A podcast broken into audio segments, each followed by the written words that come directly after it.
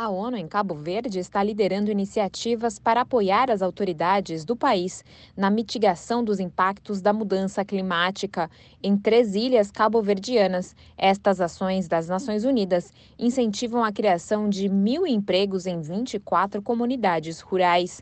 A chefe da ONU no país de língua portuguesa, Ana Patrícia Graça, explicou à ONU News a relação entre a questão climática e a falta de oportunidades. Segundo ela, a seca que atinge o país há mais de quatro anos é um desastre silencioso, pois impacta o setor agropecuário e a geração de empregos.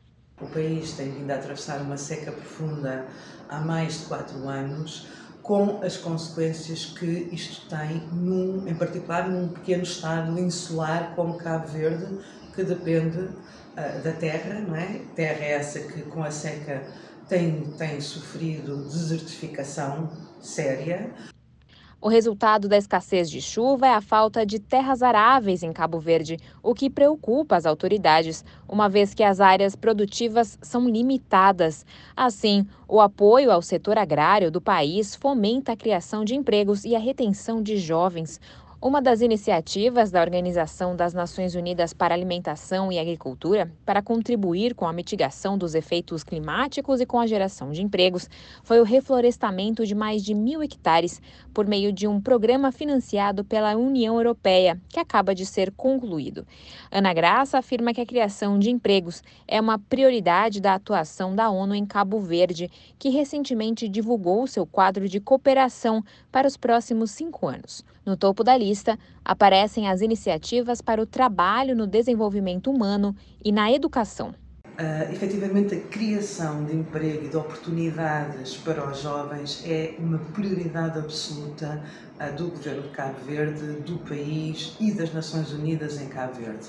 A FAO, também fazendo esta ligação à questão climática, tem investido muito, também com o apoio de outros parceiros, como a União Europeia, em projetos de reflorestação que são feitos através da comunidade e que gerando emprego para as comunidades.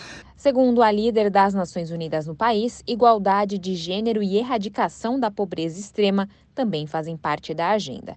De acordo com os dados da ONU, com outros investimentos público-privados inovadores, serão instalados parques solares que fornecem eletricidade a uma usina de dessalinização de água, beneficiando mais de 11 mil pessoas em duas ilhas. Este é o resultado de apenas uma das quase 30 iniciativas que atendem às necessidades de energia limpa e água, apoiada pela Organização das Nações Unidas para o Desenvolvimento Industrial e financiadas pelo Fundo para o Meio Ambiente Global.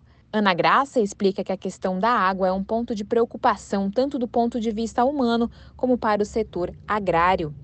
Com as questões da água, da mobilização da água, eh, que é essencial para eh, a sobrevivência das, pessoas, para a agricultura, naturalmente, sendo um estado insular, eh, a terra arável não é abundante, pelo que é preciso efetivamente que haja uh, água para se poder produzir, fazer agricultura. Outras agências da ONU também estão atuando no país para impulsionar o desenvolvimento sustentável. O NODC e a ONU Habitat estão apoiando 7 mil pessoas em comunidades vulneráveis com um processo para projetar e reconstruir espaços públicos inclusivos. Da ONU News em Nova York, Mara Lopes.